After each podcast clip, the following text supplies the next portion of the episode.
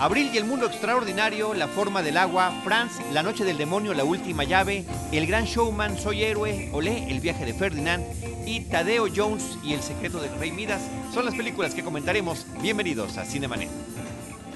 El cine se ve, pero también se escucha. Se vive, se percibe, se comparte. Cinemanet comienza. Carlos del Río y Roberto Ortiz en cabina. www.cinemanet.com.mx es nuestro portal, un espacio dedicado al mundo cinematográfico. Yo soy Carlos del Río y les saludo cordialmente desde Anchor Sound a nombre de Paulina Villavicencio de Uriel Valdés, nuestro productor. Y saludo a Roberto Ortiz. ¿Qué tal, Roberto? Pues muy bien, iniciando el año y lo mejor para nuestros escuchas de Cinemanet. Muchas gracias, Robert. Y Diana Gómez. ¿Cómo estás, Diana? Hola, ¿qué tal? Feliz 2018 a todos. Muy bien, pues ya estamos a pesar de tráficos, carreras, enfermedades y mil cosas. Enos aquí para platicar de lo que hay en cartelera, de lo que continúa en cartelera. Tenemos eh, una deuda por ahí de algunas películas. Y bueno, vamos a iniciar con alguna de las más recientes. Abril y el mundo extraordinario. Abril et le monde truqué es una película francesa. Está señalada, Roberto, como una película del 2015 que eh, se estrenó en este año que recién terminó 2017 en algún ciclo. Sí, así es, y que ahora ya ingresa a la cartelera comercial. Es una animación francesa sumamente interesante eh, porque es diferente a otro tipo de animaciones que hemos visto, sobre todo las de Disney, Pixar. Eh, aquí nos están presentando una realidad histórica, digamos, alterna, eh, donde encontramos personajes disímbolos que pertenecen a diferentes momentos en la historia de la humanidad. Por ejemplo, eh, todavía gobierna en Francia la estirpe de los Bonaparte, pero al mismo tiempo eh, eh, el, mundo, digo, ubicado en Francia, eh, la historia, pues resulta que usa la tecnología del vapor y del carbón hay, eh, por lo tanto, eh, una situación convulsionada socialmente eh, y resulta que se presentan situaciones uh, enigmáticas y desaparecen o van desapareciendo científicos muy, muy importantes, entre ellos el autor de la teoría de la relatividad, de tal manera que a final de cuentas lo que en la película, en una animación muy atractiva, es el periplo, la aventura de una pequeñina que eh, anda en la búsqueda pues, de, de la afiliación paterna. Es eh, una, una, chica que conforme pasa el tiempo se vuelve adolescente, que tiene una relación eh, muy fuerte, muy entrañable con un gato. Y me parece que a final de cuentas esta es una cinta de animación que está tratando de dar un valor a lo que es la inteligencia humana, la inteligencia humana eh, que podría estar concentrada en estos científicos secuestrados y que son obviamente un referente importantísimo eh, para la humanidad en términos del progreso, de la ciencia, de la tecnología, etcétera. Y también se vuelve la película a partir del personaje de esta chica en una especie de eco, de esperanza, para que la convivencia humana sea una convivencia cada vez eh, más real, más fraterna. Es realmente una película muy atractiva y me parece que habría que destacarla. No, yo estoy completamente de acuerdo contigo, Roberto. Es una película de ciencia ficción. Es una película que está tomando libertades en términos históricos, como ya lo comentaste, y que nos está presentando una realidad y una historia alterna. ¿Qué hubiera pasado si al estilo de lo que hacen, por ejemplo, en esta serie de Amazon que se llama The Man in the High Castle, donde presentan una realidad eh, eh, en los años 50 si hubiera ganado eh, eh, los alemanes la Segunda Guerra Mundial. O como lo hace tal vez eh, este hombre Quentin Tarantino en la película que, que, hace sobre la Segunda Guerra Mundial de Bastardo sin Gloria, donde también se altera la historia. O Fatherland, ¿se acuerdan? Una película de hace muchos años donde también se trataba de qué sucedía con el mundo. Bueno, aquí es qué sucede si no hay Primera ni Segunda Guerra Mundial. Y si con la desaparición de los científicos, efectivamente la humanidad, particularmente Europa, porque está visto desde el punto de vista de Europa como una serie de países, sí, pero que eh, no tienen los conflictos que se vivieron en estos en el siglo pasado y que están estancados en esta etapa industrial donde el vapor porque con la desaparición de los científicos no hay avance en la tecnología. Y también creo que visualmente eso es extraordinariamente vistoso, con un diseño sonoro muy, muy agradable porque estamos viendo una serie de máquinas, pensaría yo como las imaginadas por Julio Verne, Roberto, por ejemplo, eh, donde están muy estilizadas, pero donde están dependiendo de una tecnología pues verdaderamente arcaica. Y, eh, y, qué es lo que sucede con estos científicos, la búsqueda de esta chica, el gato inteligente que habla con ella, producto además de la manipulación genética y el gran secreto que hay detrás de la desaparición de los científicos. La película está ubicada en dos momentos básicamente, perdón Robert, en el 31 y después en el 41, cuando la niña es pequeña, pierde a sus padres y posteriormente cuando ya es una jovencita. Sí, lo interesante también aquí es que eh, cuando la película se remite a un gobierno todavía presidido por los Bonaparte, nos está planteando más eh, que una consideración o un planteamiento de... Digamos, el comportamiento eh, gubernamental de, los Bonaparte, es eh, más bien la idea de eh, una clase política que, y en ese sentido la película tiene su, digamos, como sus ecos en la actualidad, de una clase política finalmente que ha abusado del poder, que mantiene a la sociedad oprimida, que inclusive en este caso la tiene frenada en términos de lo que podría ser su evolución, como tú dices, eh, eh, en cuanto a la tecnología, la ciencia, etcétera, y que en eh, los últimos tiempos, porque ya hay analistas que han hablado sobre esto, hemos tenido estos um, estos gobernantes o estas presencias políticas eh, que eh, dentro de esta idea nacionalista en sus países eh, están teniendo, lo dicen así algunos analistas, una tendencia hacia el fascismo, como podría ser Donald Trump. Así es, pues ahí está, bienvenida a la cartera comercial esta película, es una propuesta original, visualmente muy agradable, a nivel sonoro está muy bien la película y creo que es una muy buena recomendación. Diana, también tenemos ya finalmente, Roberto y queridos amigos que nos escuchan, después de tantas cosas que hemos estado escuchando a lo largo de los últimos meses, de finales del año pasado, de inicios de este, todos estos elogios grandes sobre la más reciente película del mexicano Guillermo del Toro, The Shape of Water, La forma del agua, una película donde él pues retoma estas inquietudes que siempre ha tenido en torno al género del horror, en torno a las criaturas extrañas y sobrenaturales, a lo que tiene que ver con la eh, personalidad eh, transmitida y, ¿no? y proyectada a través de estas criaturas y está entregando una película que también pareciera una suerte de reescritura histórica. Estamos en una eh, posguerra de la Segunda Guerra Mundial, en la plena época de la Guerra Fría, donde posiblemente haya eh, espías de uno y de otro lado y científicos estadounidenses descubren en Sudamérica una criatura. La película tiene mucha conexión con la, el monstruo de la Laguna Negra, las películas que se hicieron de Universal Pictures, entonces es una criatura muy similar a esta de The Creature from the Black Lagoon que trae este laboratorio y eso sigue siendo la premisa de la película, cuál es la conexión que esta criatura encuentra con la chica de la limpieza de estas instalaciones gubernamentales. que están situadas en Baltimore, donde se le está estudiando precisamente a esta criatura, pues para poder ganar la Guerra Fría que mencionas. Y bueno, es aquí donde surge esta historia de cuento de hadas que mucha gente eh, amará y otros tantos van a criticar, ¿no? Es una película larga que dura más de dos horas, entonces también hay que ir preparado. Yo cuando ya son de una hora y media en adelante, eh, sí, eh, me gusta recomendar que vayan preparados porque eh, de pronto pues eh, esta historia de amor se siente un poco más larga de lo habitual. Mira, yo eso no lo sentí, hasta ahorita estoy, estoy revisando. Efectivamente dos horas con tres minutos dura la película, esa parte no la sentí.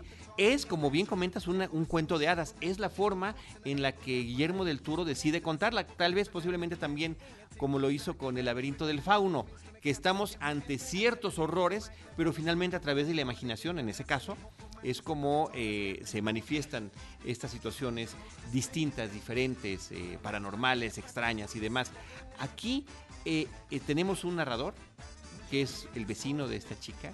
Su mejor amigo. Su mejor amigo, entrañable, increíble me parece el personaje que, que aparece en esta película para contarnos esta historia, interpretado por Richard Jenkins. Ya alguna vez ha estado nominado al Oscar y ha estado en todas las películas que se pueden imaginar. Cuando lo vean dirán, lo he visto 100 veces, ¿en cuál? No me acuerdo. Bueno, pues él es Richard Jenkins con este papel. Pero aparte sale un poquito caracterizado. O sea, en realidad casi todos los personajes, desde Doug Jones, que es el, el anfibio, y trae este traje completamente, eh, pues que lo hace irreconocible. Eh, Michael Shannon también eh, de pronto está güero en algunas películas, en otras, este, o sea, va cambiando de look.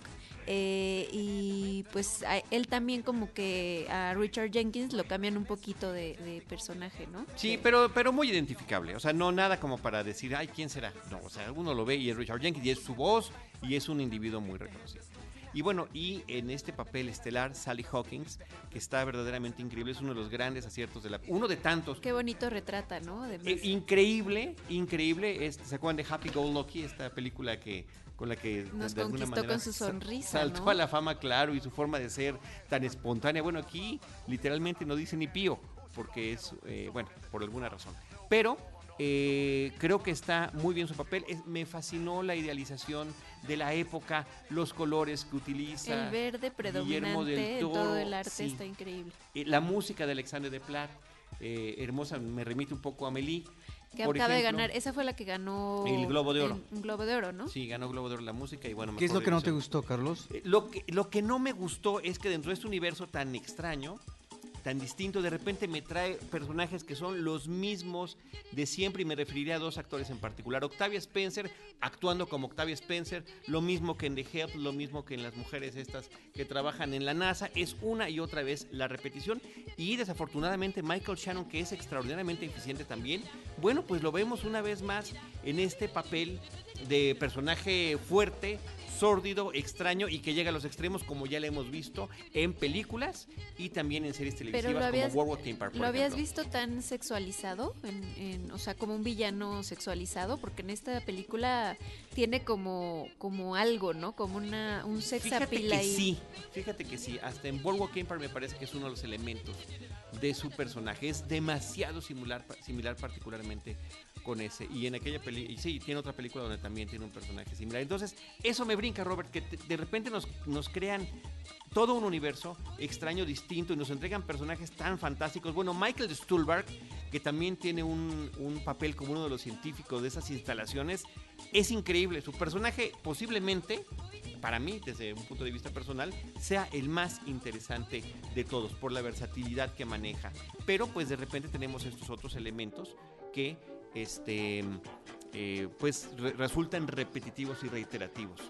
Eh, un poco tipo cliché. Y por ejemplo, eh, decían que Sally Hawkins eh, la estaban comparando con Chaplin en algunos gestos o algunas eh, escenas en donde está eh, gesticulando de más, digamos, la comparaban con Chaplin. Fíjate que no, no lo No vi. te re- no te recordó para nada. No, no me lo pareció. Lo que sí te digo, te puede recordar cualquier cuento de hadas donde tiene que ver o historia donde haya un monstruo y una mujer, desde King Kong hasta Hermoso de la Laguna Verde hasta La Bella y la Bestia, por ejemplo. No, pero es el tono, o sea, efectivamente es la forma en la que lo quiere contar. Mm, Definitivamente esta no es una película para niños, o sea, no sé por qué, pero hay varias personas eh, que me han eh, preguntado acerca de ella y como que se imaginaban que justo por este calificativo de cuento de hadas podría ser una película eh, pues apta para todo público y no lo es.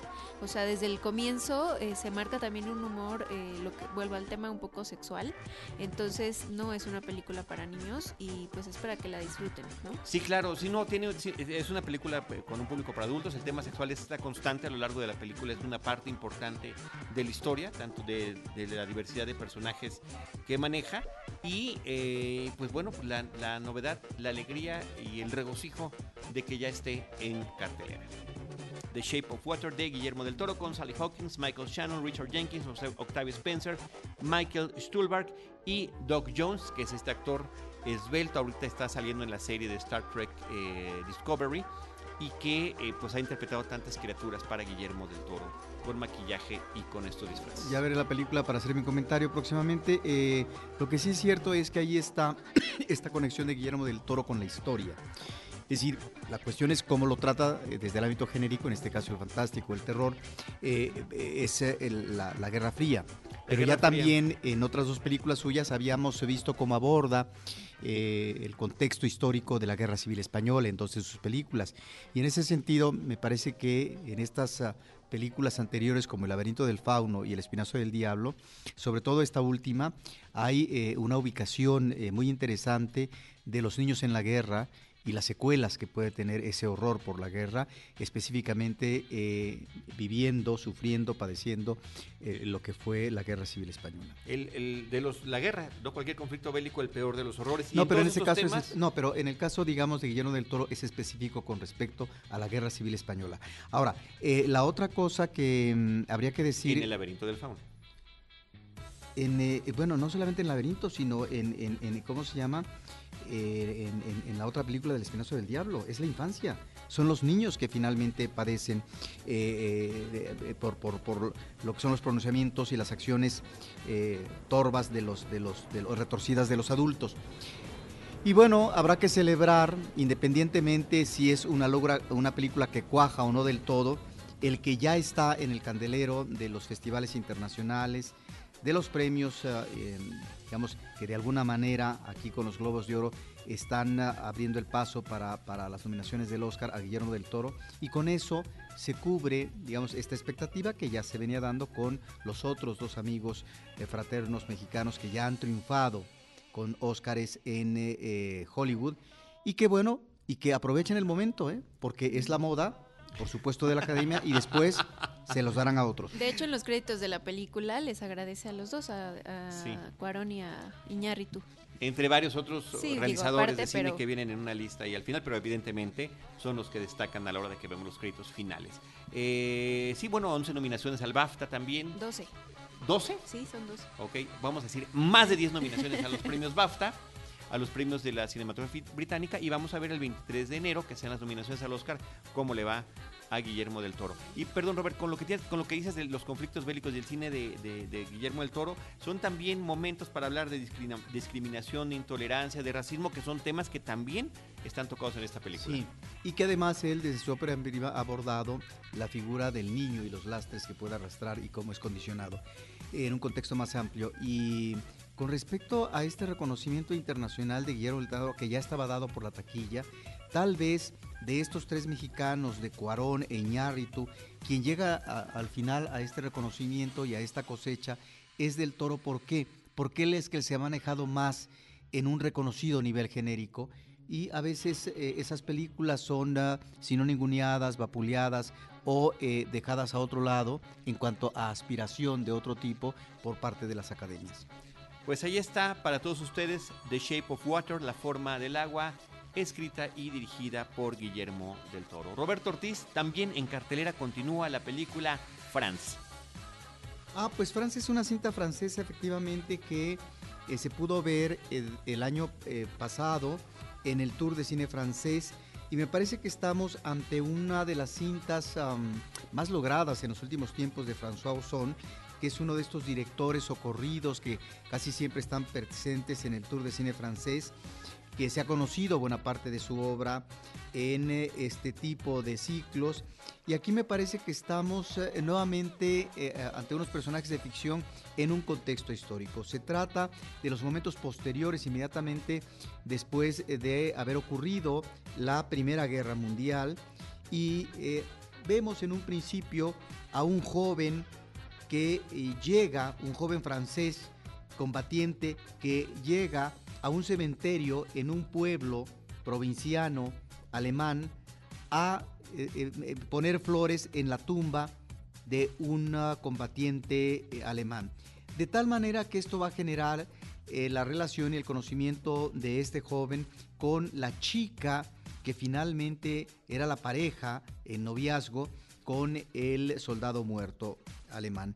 Y me parece que ahí es donde en eh, un trabajo muy refinado de fotografía en blanco y negro, a partir de lo que sería un drama individual, encontramos un drama mayor que es el que se puede vivir por parte de una comunidad, de una familia en el conflicto bélico. Creo que la trama funciona muy bien desde un principio, no obstante a veces ciertos recursos tramposos del director, como podría ser llevar en un inicio al, espectador a una confusión sobre si esta, eh, esta llegada de este eh, excombatiente francés eh, para llevar flores a un ah, combatiente muerto alemán tiene que ver a lo mejor con una afiliación homosexual. Me parece que eso sale sobrando. Pero bueno, lo que sí es cierto es que también la película es una apuesta a los cambios de época. Estamos efectivamente después de la Primera Guerra Mundial y por lo tanto ante la construcción de otro mundo. Eso me parece sumamente interesante porque en medio de esto está el personaje femenino, una joven que finalmente vive con los suegros eh, y que pareciera, está viviendo obviamente su duelo de la pérdida del eh, ser amoroso, del ser amado, perdón, de tal manera que ahí es donde ella, a partir de un viaje, pues a la ciudad cosmopolita eh, por excelencia en ese momento, que es París, es la posibilidad o no de transformar su vida, de ubicar su realidad de otra manera, con otras búsquedas, etcétera. Entonces ahí me parece que estamos ante ese presente histórico que puede dar pie, después del fin de, una guerra y el fin de una época, a otros avatares, a otras posibilidades desde el ámbito de lo femenino. Es realmente una película muy atractiva, muy bien realizada por parte de François Ozon. Hay que recordar que esta película obtuvo el premio César a Mejor Fotografía y el premio del Festival de Venecia a Mejor Nueva Actriz, que es eh, eh, Paula Beer. Y una película, Roberto, que también se había ya comentado el año pasado en circuito alternativo, en cine de arte y que también ya está en cartelera comercial, lo cual seguimos celebrando. Y fíjate cómo estas películas, estas tres películas que hemos comentado, la importancia que reviste el contexto histórico y los momentos de transición que cada una de ellas está viviendo. Eh, Diana, vamos a pasar de esta película de François Ozon de Fans a la película La Noche del Demonio, La Última Llave esta serie de películas de Insidious. Esta es The Last Key. Esta sería la cuarta película que estrenan, pero en orden, digamos, cronológico de la historia es la segunda. Es una película que se centra en Lynn Salle, bueno, la actriz Lynn Salle, em, que es la psíquica que hemos visto salvando a las familias que se han visto perseguidas por estos demonios en las otras películas, ¿no? Fíjense que es un desperdicio de, pues de oportunidad de haber hecho algo bueno, porque el personaje de Lynn Salle siempre fue una especie de heroína, ¿no?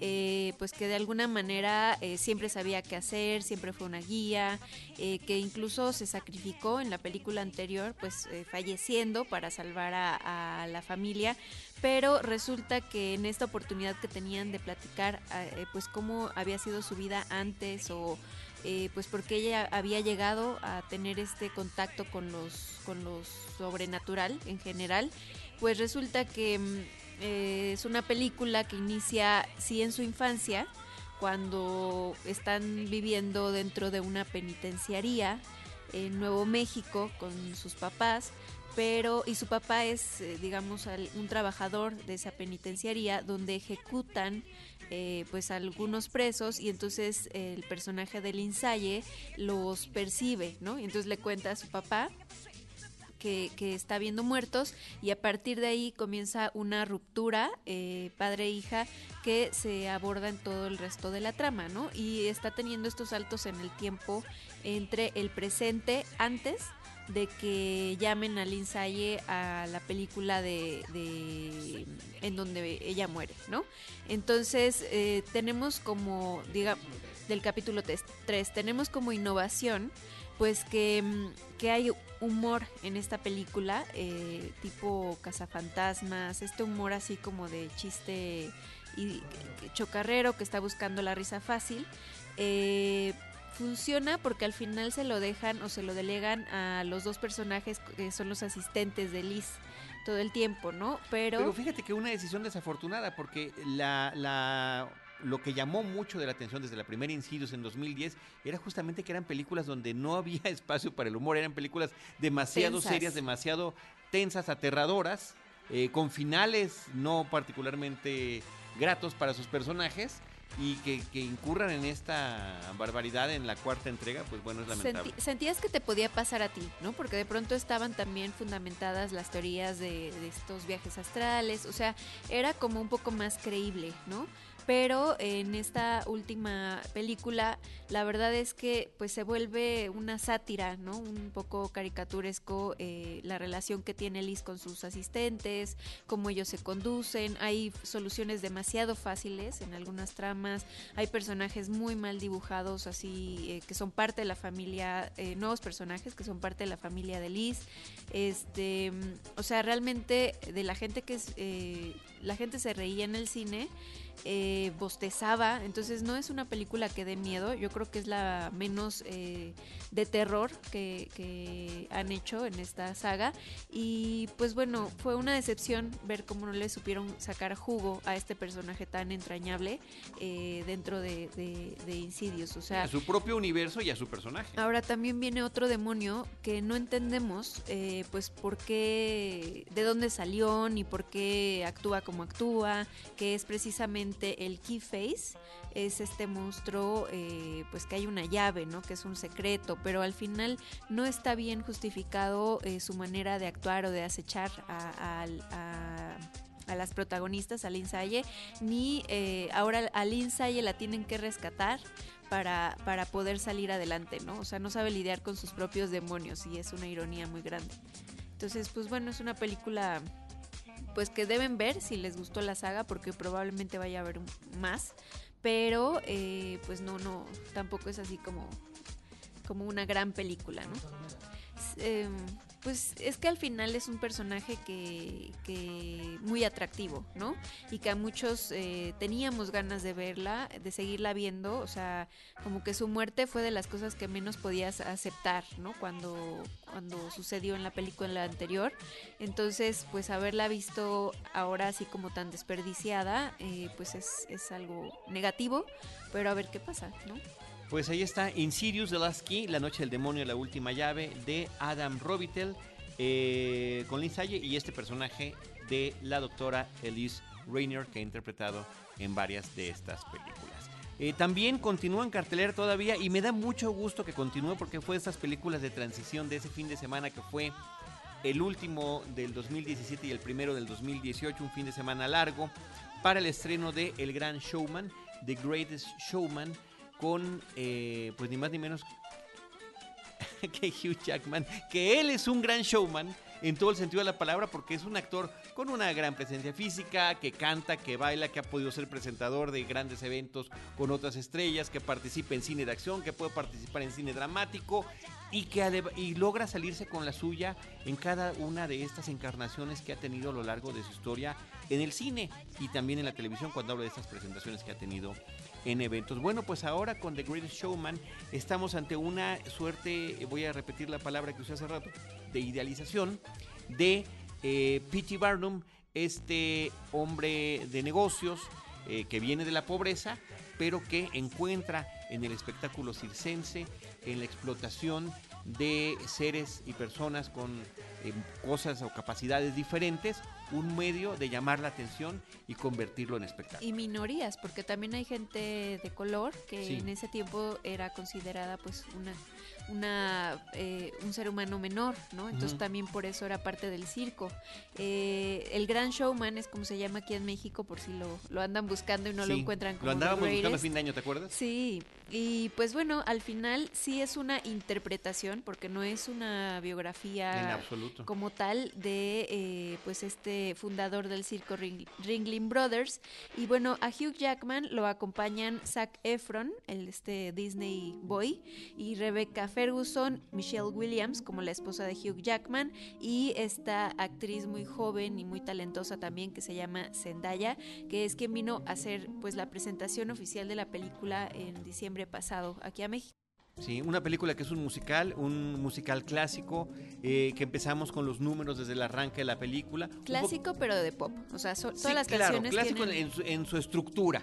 Y eh, me recordó un poquito Mulan Rouge al principio, que también era de Tony Century Fox, porque arrancan con, eh, con una suerte de cortina que se abre para que podamos entrar a este espectáculo. Y conocemos la historia de este hombre desde su infancia, desde la pobreza y tragedias de la infancia, y cómo poco a poco eh, va librando el asunto para fundar el, el Circo Barnum, que después sería comprado por Ringling Brothers. O sea, realmente él lo que funda es su propio circo, primero como museo, después se convierte en espectáculo circense y la película, además de grandes números musicales con los que hicieron algunas de las melodías y música de La La Land, participan en esta película, música pegajosa, que la gente sale contento, eh, eh, están metiendo eh, de manera favorable esta explotación que podría ser muy cuestionable de estos individuos que él metía al circo como una celebración de la diversidad. De la inclusión. Y de la inclusión. Pero además es una película optimista, o sea, sí de alguna manera sales eh, inspirado o sales motivado porque tiene un buen ritmo, porque al final el mensaje pues no es tan redundante y pues tiene estas eh, subtramas que te que hacen que no te aburras. ¿no? Y hay un Al mensaje final. familiar. eh, Rebecca Ferguson se ve espectacular. Increíble, eh, es una lástima, lo platicamos con la general Lola, que es creo que la única del reparto principal que realmente no está cantando, sino que eh, le presta su voz otra intérprete, porque, porque todos los demás sí están haciendo el doble esfuerzo de cantar, bailar.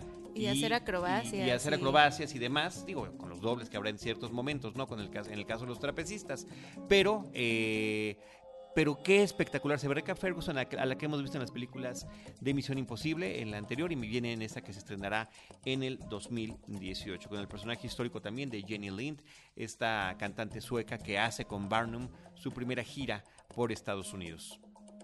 Sí, yo prefiero Mulan Rush, la verdad. No, total, bueno, por supuesto que sí, absolutamente, absolutamente sí, es infinitamente superior, pero me parece que esta es una película completa y una película que cumple demasiado bien y que podré encontrar inclusive, eh, porque la película no la encontré, yo la iba a ver con mi hijo, no la encontramos eh, doblada, eh, tiene siete años, la fuimos a ver así y la disfrutó de principio a fin.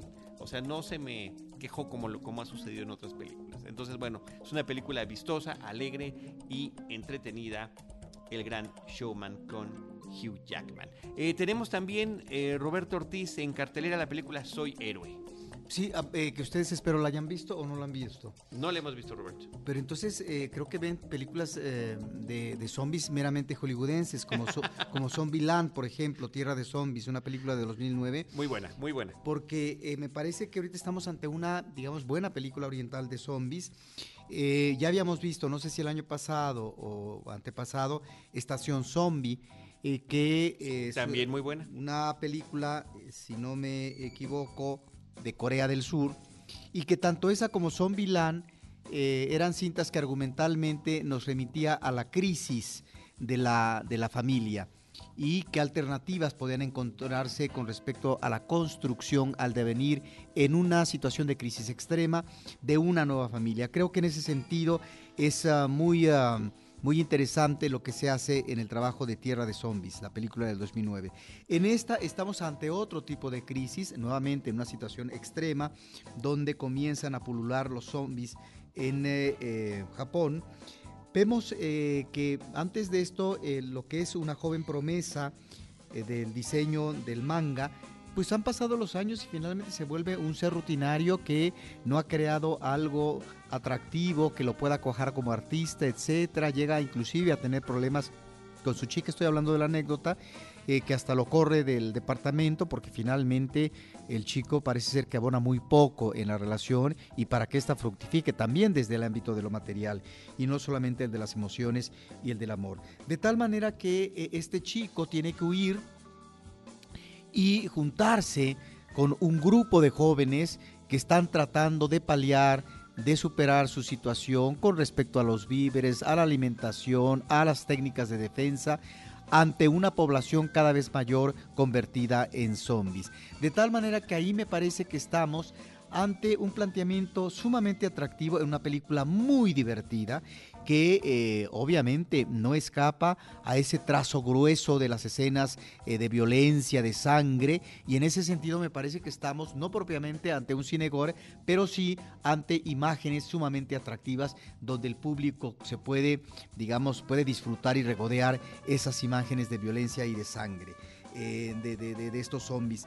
Me parece que estamos no ante un planteamiento, sino eh, hacia un acercamiento de estas vivencias en una situación extrema por parte de una serie de jóvenes que pareciera que insisten o siguen manejando el camino del escape en esa situación eh, de, crisis terrible, donde pareciera que los mismos valores siguen persistiendo en cuanto a la vida anterior que se tenía, es decir, que finalmente se impone como sistema, es decir, el consumismo, es decir, ciertas aspiraciones de poder, etcétera. Entonces, ahí está ese trasfondo en los personajes. Recordemos que no son necesariamente estas películas películas eh, que manejan eh, un trazo eh, profundo de la psicología de los personajes, pero hay ciertos planteamientos que es lo que logró hacer una de las mejores películas en su momento de Zombieland. Y me parece que esta Soy un héroe es una película sumamente recomendable para el público y sobre todo para los aficionados de este tipo de personajes de los zombies. Soy héroe de Shinsuke Sato, que está en cartelera. Vamos a brincar a otro, a otro tema, a otro género y a otro estilo. Olé, el viaje de Ferdinand, o Ferdinand como se llama originalmente, es la más reciente película del estudio Blue Sky, los que nos han traído la era del hielo 1, 2, 3 y 4. Y 5 y 6. y todo lo que vendrá después. Y está ubicada en España, es una película que habla sobre la tauromaquia desde el punto de vista de un toro, un pequeño toro que lo vemos desde su infancia manso, tranquilo, él lo que quiere es oler las flores y correr por los campos en lugar de ser criado para finalmente ser llevado a la plaza de toros. Sí, y es una película que está basada en un corto eh, clásico de Disney de 1938 que en su momento ganó un Oscar. Eh, ustedes lo pueden encontrar en YouTube si lo buscan, eh, dura unos 6-7 minutos y es prácticamente la misma historia que van a ver en, en, esta película del 2017. Digo, obviamente pues tiene ya algunos arreglos y modificaciones, pero parece ser que esta película de Ferdinando el Toro, que es como se llama originalmente, pues también basada en un cuento español. Eh, en su momento no solamente tenía un tema eh, taurino o antitaurino, sino eh, político, ¿no?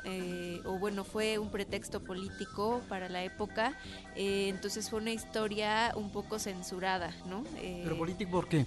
Eh, se supone que pues porque te habla también de, el deber ser y de sabes como algunos valores que en el momento estaban como como exaltados. O el hecho de sacrificar al animal también mm, no no era tanto como animalista sino era más bien algo político no así como ser comunista o ser este socialista no sé eh, por ahí va el, rollo.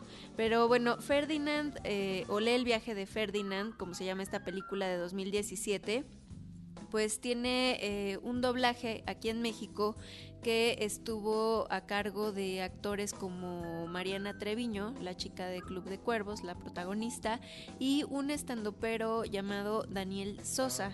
Ellos eh, son una cabra y un puerco espín que pues van a ser como los cómplices de este toro al que le gustaba oler las flores. O sea, así es como dicen en el corto, ¿no? A mí me gusta oler las flores. Entonces yo creo que a lo mejor desde ahí pues está el título de esta película nueva del 2000. Claro, el juego de palabras con la, con la palabra olé. olé. Y este, en, el, en esta historia original en la que están basadas, y te pregunto porque veo que lo investigaste, Diana, ¿Está el desenlace en la Plaza Taurina?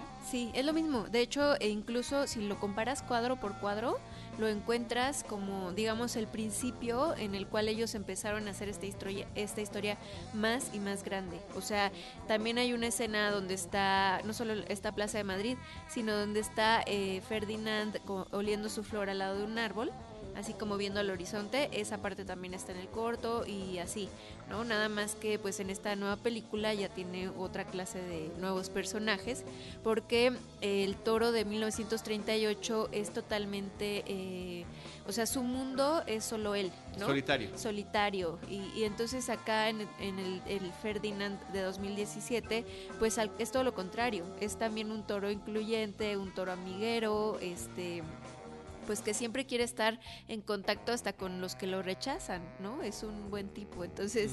A eh, pesar de su corpulento físico cuando se vuelve un, personaje adulto. De su bravura. Y fíjate qué curioso que esta película aquí en México eh, se estrenó cuando estaba la temporada de de las corridas, ¿no? De, de, toros. Entonces también es como un poco impresionante si, si ves cómo está tan vigente el tema eh, de la tradición taurina, que yo creo que en ningún momento la critican directamente, pero sí la cuestionan. O sea, sí te, te van diciendo, bueno, este, creo que la, la, peor parte también hay, hay este toreros que se la llevan al dar su vida o, o así, pero pues también eh, pues ha, digamos avanzado no esta tradición taurina hacia pues algunos aspectos un poquito más humanistas no y, tal es el caso del, desenlace que tiene en esta película no pero pues, sí yo yo la verdad jamás he estado en una corrida de toros no puedo verlas no, soporto o sea no no no tolero el tema simplemente no el hecho de que estén torturando a un animal, cualquiera que sea. Pues, no, este, pues no, sabes, por lo tanto, de lo que te has perdido. No, no lo sé, Robert, de verdad que no lo sé y seguramente no lo sabré. Y, irónico además porque donde yo trabajo estoy a dos cuadras de la Plaza de Toros desde hace más de 20 años. Sí, ahora, esto que estás comentando es interesante porque aquí en México, ahí es donde vemos, así como en la ciudad existe la doble moral y por lo tanto el manejo de la hipocresía en el comportamiento humano, en el caso de los giros políticos que se establecen con respecto a la no violencia a los animales, el, digamos, el censurar, el eh, tratar de liquidar el maltrato humano en ciertos espectáculos. Bueno, resulta que en México eh, sí prohíben a los animales en el circo, ya por ley, y ahora lo que vemos en los circos eh, que tradicionalmente en México y que existen, pues ya no hay animales. pero, por ejemplo, no se prohibió la corrida de toros que finalmente también implica un sufrimiento y también un entrenamiento del animal desde el campo, como tú mencionabas en, este, en esta película, para que finalmente sea sacrificado en el ruedo ante eh, cientos de espectadores, por no decir miles, y que efectivamente muchos justifican, ¿no? porque es un espectáculo sumamente atractivo, que llega a tener a verdaderos artistas eh, en, cuanto a toreros en el, en el ruedo, eh, pero finalmente son unos cuantos los toros que se salvan, ¿no? Eh, y, la mayoría obviamente que son sacrificados de una u otra manera. Entonces ahí es donde encontramos, en el caso del no solamente del discurso político mexicano, sino del establecimiento en los lineamientos y en los artículos y en las leyes, este, digamos, eh, doble rasero, donde prohíben un tipo de espectáculo, pero otro no. Sí, pero Ferdinand en realidad es como tan ligera o tan divertida que no te estás cuestionando todo el tiempo eso. De hecho, yo le encontré cierto eh, comparativo con la, la, narrativa que lleva Coco, porque al final estamos hablando de dos personajes centrales que nacieron para hacer una cosa y, bueno, no Coco, sino Miguel, el, de la película Coco, que nacieron para hacer una cosa, o sea, su destino estaba marcado para hacer algo, ¿no? De, de generaciones atrás. Y resulta que pues ellos son eh, pues todo lo opuesto, entonces su viaje es esta lucha que tienen por ser lo que realmente ellos desean, ¿no? Entonces, en este sentido, pues tiene números musicales ahí. Ferdinand no está destinado al sacrificio? Está destinado a ser un toro de Lidia, sí. Eso. Y en ese sentido, su destino final será el sacrificio. A menos que exista el indulto. Pero ellos, ellos no lo saben. O sea, eh, los animales, digamos que saben que ese es su destino y el deber ser, pero no lo cuestionan. Al contrario, es como de, eh, si no fuiste elegido, entonces no tienes el honor de haber sido elegido. No, no, no sirves para lo que naciste. O sea, como si dijeras que una mujer porque no tiene hijos, este, no es una mujer. Una, una idea parecida. Exactamente. Sí, que lo cual me parece también cuestionable en, términos de la historia. Y me gustó mucho eh, este viaje del personaje porque finalmente no es un traslado, es una, es una madurez y es un traslado físico también. Cuando pensé que finalmente no llegaría a la plaza. En el tráiler se ve que finalmente sí llega, ya lo platicamos y en la historia en la que está basada, así es, en ese libro.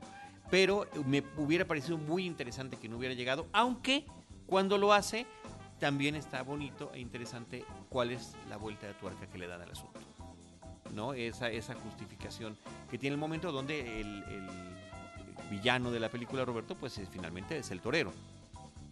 Sí, aparte hay algunas frases eh, típicas como, eh, como toro en cristalería que las hacen pues muy divertidas. Literales, ¿no? Las literales en un tema literal. En la animación y entonces es muy divertido ver ahí cómo sortean esa clase de... ¿Y cómo no va a ser el villano el torero? Aunque en, una correa de toros ya desde, desde antes que aparezca el torero, pues eh, con las banderillas y con las pullas y demás, el, toro es eh, no amansado, pero preparado para el gran espectáculo que va a dar el torero si sabe manejar al toro. Pero fíjate que además yo creo que sí se burlan un poco de este orgullo de los toreros eh, a la hora de caracterizar a este, se llama el primero, me parece el, villano, que en, España, en español el doblaje lo hizo Miguel Ángel Silvestre, el, actor de Sense8 y de Velvet. Eh, y pues bueno, creo que también hay un poco de, sátira respecto a pues cómo exageran en este orgullo, ¿no? Y hasta su nariz la ponen demasiado respingada y sus gestos exagerados y este pues me parece que están un poco neutral. No sé qué opinas tú, Charlie. Pues eh, no, yo creo que finalmente el mensaje sí es, es en en contra, eh, así lo entendí yo, pero quizás, quizás así lo quiera yo leer, ¿no? En contra de la autoromaquia, y a mí me parece muy cuestionable que los animales nazcan pensando que ese es su destino y que eso es lo que tienen que hacer y que están orgullosos y felices de que los lleven a este matadero. Qué horror, desde el punto de vista del, del animal. Claro. Aunque no sé si ese comportamiento en la animación tiene que ver con eh, la conducción como destino a partir del instinto. Sí, entonces bueno, pues eso, es parte del viaje de este personaje principal y cómo conlleva a los demás a eso. Hablando de las referencias que das ahorita que mencionaste Coco y, la película original, eh, la primera versión de esta historia, la versión de Disney cortito, pues también habría que mencionar el libro de la vida, The Book of Life, que justamente Guillermo del Toro produjo y que en algún momento tiene una escena que me parece de las más bellas de la película en el inframundo sobre el enfrentamiento eh, con un toro en una plaza, que me parece que es verdaderamente genial, eh, visualmente hermosa, posiblemente el, el, momento más bonito de esta película de Jorge R. Gutiérrez. Bueno, pues ahí está para ustedes, Olé, el viaje de Ferdinand que continúa en la cartelera. Por otra parte, también en películas animadas, Roberto y Diana, está la película Tadeo Jones, eh, el Tesoro del Rey Midas, que es una secuela, es una película española eh, ya ahora un par de películas españolas de animación que están apuntando hacia el mercado internacional con un personaje que es una especie de remedo cómico de Indiana Jones, es un, es un arqueólogo eh, amateur que las cosas que va descubriendo o los logros que va haciendo lo hace de manera eh, casual o inesperadamente, ¿no? Por equívocos, finalmente. Y me parece que son películas que funcionan muy bien con el público infantil. la primera me parece que así lo logra. Esta resulta una especie de remake de la misma anterior, o sea, funcionó también la previa, la película previa en diferentes mercados que toman exactamente el mismo plano, hay un villano, los dos villanos son similares, las historias que tienen que buscar y que investigar son muy parecidas. Ahora se toman el tiempo de que parte de la investigación sucede en España, lo cual les permite eh, pues presentar un poquito paisajes y lugares y atractivos de, de ese país, como lo es Granada, por ejemplo y retoman como personaje cómico a la momia eh, de Perú que había aparecido en la primera película. Creo que son películas cumplidoras, no tienen particularmente mucho que aportar, pero funcionan bien con el espectador objetivo, que es la familia y los niños pequeños. Y finalmente quisiera mencionar eh, si les parece bien, una película que me había yo negado a ver porque había visto el tráiler. Ya ven que hay ese tipo de trailers que los ve uno y te cuentan toda la película de principio a fin. Tal fue el caso de la película Wonder, llamado Extraordinario. O sea, realmente después de ver la película, efectivamente coincido en el, punto de vista original que tuve de este muchachito que ha tenido una serie de operaciones por problemas de salud, más de 20 operaciones, que lo dejan con un rostro deforme, que es educado en su casa y que cuando ya está en edad de estar en quinto de primaria, bueno, la familia decide mandarlo a una escuela. ¿Y cuál es la reacción de los compañeros? Los abusos, las burlas, la amistad, el compañerismo que encontrará, las diferentes posiciones de los profesores. Pero es una película extraordinariamente emotiva, muy bien realizada. Me parece que están muy bien eh, dibujados los personajes de la familia, de las amistades que tienen y que, eh, aunque pudiera ser completamente predecible lo que sucederá al final, está narrada desde distintos puntos de vista. A veces vemos las mismas circunstancias desde el punto de vista de la hermana, eh, de la mejor amiga y del propio niño a lo largo de este devenir. Y también está este aspecto que resulta muy atractivo de cómo él tiene una especie de escapismo con el tema de la ciencia ficción o, también de, de, una profesión que podría ser astronauta, pero combinada con la ficción de la guerra de las galaxias y eso es lo que le permite en ciertos momentos sobrellevar la serie de situaciones que le están pasando. Y eh, pues la película está, es eh, protagonizada por Jacob Tremblay, al chico que vimos en la película The Room, que tiene un eh, estupendo desempeño, Owen Wilson y Julia Roberts son los que aparecen con su padre. Y creo que también habría que destacar, destacar el, la serie de personajes infantiles y juveniles que aparecen en la película, que están muy bien llevados. Una película familiar, muy entretenida y que resulta una muy grata experiencia en la cartera. Queda en pocas salas, pero todavía está por ahí Wonder Extraordinario.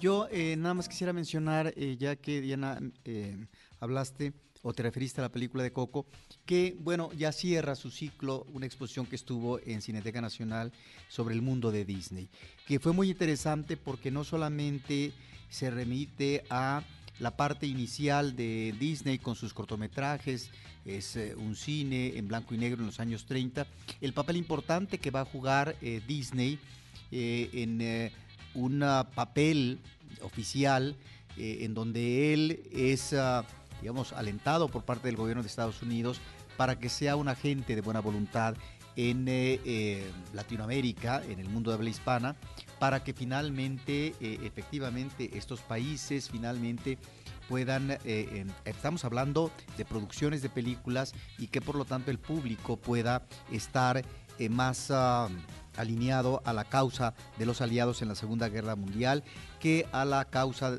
eh, del eje en donde ya en Sudamérica estaba en esa línea Argentina y, y en el caso, digamos, de Europa, pues eh, va a estar, eh, eh, bueno, en, el caso del Oriente va a estar Japón. De tal manera que ahí están estos trabajos iniciales de Disney, esta presencia en México, donde no solamente está conviviendo con una serie de intelectuales, de personalidades del mundo de la cultura, del arte, también con los políticos.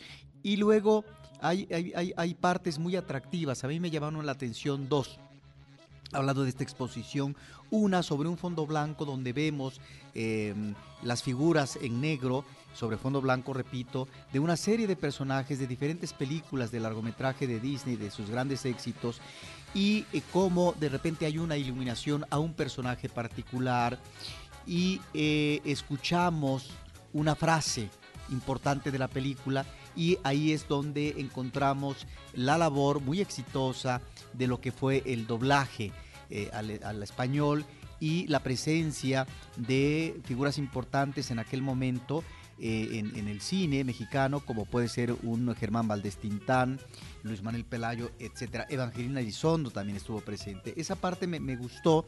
Y luego hubo otra sala, me parece muy atractiva, donde, a diferencia, ¿verdad?, estas recreaciones de, de Orlando, en donde encontramos, ¿verdad?, una pantalla, ¿no?, que gira 360 eh, grados, si no me equivoco. Aquí no, aquí, digamos, vemos como tres ah, frentes, digamos, lo que podría ser la pared del fondo y de, y de los lados, pero imágenes de diferentes eh, películas de Disney, en donde predomina, ahí varias bandas sonoras, pero predomina sobre todo la música, donde fue todo un planteamiento eh, por parte de Disney de fantasía con respecto a la aplicación de la música clásica en la animación. Entonces, bueno, ya cierra, se despide esta exposición que tuvo mucho éxito, mucha presencia de público y que remata eh, la exposición con lo que es la película de Coco, porque además eh, se dio en paralelo eh, lo que fue la apertura de esta exposición con la exhibición de esta película que fue muy exitosa. Sí, realmente cuando se publique este episodio quedarán dos o tres días para tener oportunidad de ver esta, esta exposición porque se extendió una semana más. Iba a concluir el domingo 7 de enero, concluye el domingo o concluyó, depende de cuándo escuchen esto, el domingo 14 de enero del 2018. Yo los invito a que hagan este, este paseo sensacional. A mí me encantó, Roberto, además de lo que mencionas, lo de las sombras, y los diálogos y, las frases del doblaje me parece que está sensacional, pero también esta conexión de Disney con Cricri y encontrar esta colección de discos que fue muy famosa hace varias décadas y que duró mucho tiempo porque la, según recuerdo yo, selecciones del Reader's Digest la vendía. Eh, eh, ver al propio Walt Disney cargando en una fotografía esa colección de discos, la participación que tuvo para la película sobre Cricri con este cortometraje que realizó en torno a la canción de los tres cochinitos. Eh, es, es un apartado Hay interesante. imágenes de los tres cochinitos. Sí, sí, sí, una- un cortometraje animado que se inserta en la historia de Cricri que interpretó Ignacio López Tarso. Ignacio López Tarso. Pues ahí está esta parte y la de Coco, que es como, es que era como una doble exposición, todo lo que tiene que ver con Disney en México, más lo de Coco me parece sensacional porque estamos viendo diferentes etapas del proceso de creación de los personajes, paredes completas con despliegue de estos eh, dibujos y pinturas eh, extraordinarias y también las maquetas de cada uno de los personajes conforme van siendo ¿Y qué confeccionados. recomiendas para los que no han visto la película? ¿Que vayan a la exposición o que vean Los que no hayan visto Coco, Ajá. no, no importa si la has visto o no la hayas visto, la disfrutarás más si la viste, que yo creo que a estas alturas ya la vieron, más de una vez algunos, pero este sí, que vayan, que, que no vayan, que corran. Y por ahí a la entrada eh, de la exposición está Osvaldo el Conejo, uno de los primeros personajes de Walt Disney, en, también en una figura grande. ¿no? Yo tenía unos, eh, ¿cómo se llama? ¿Viewmaster? Tipo Viewmaster, pero larguito, que tenía eso, Sí, esos como- cuentos increíbles. Claro, padrísimos, padrísimos. Uno de los que venían en esa, en eso que tú dices que era como un co- como un carrete para filmar, pero que veías la película por el, por el agujerito, era el de los fantasmas de, de Mickey Mouse, que no sé si tú lo tuviste.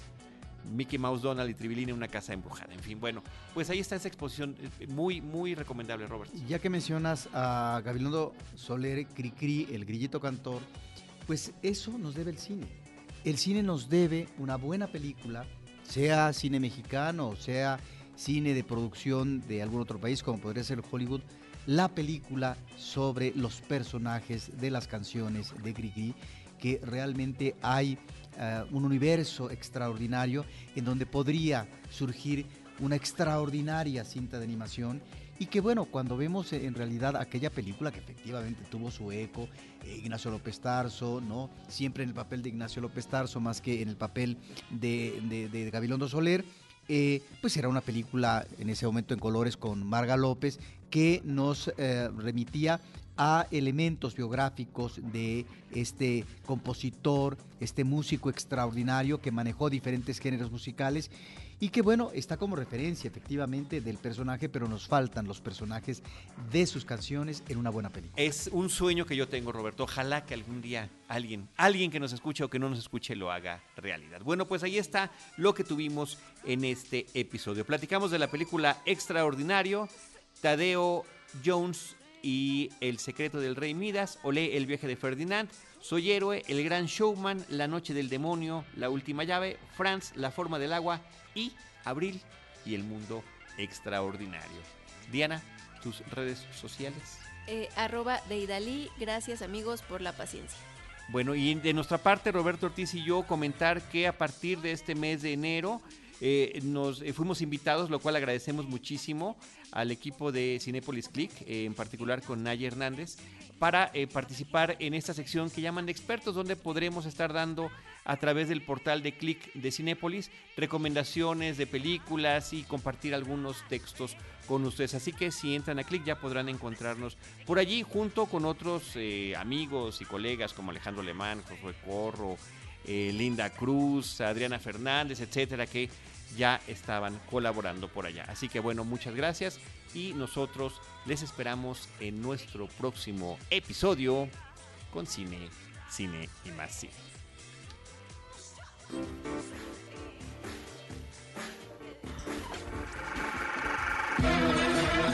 Cinemanet termina por hoy. Más cine en Cinemanet.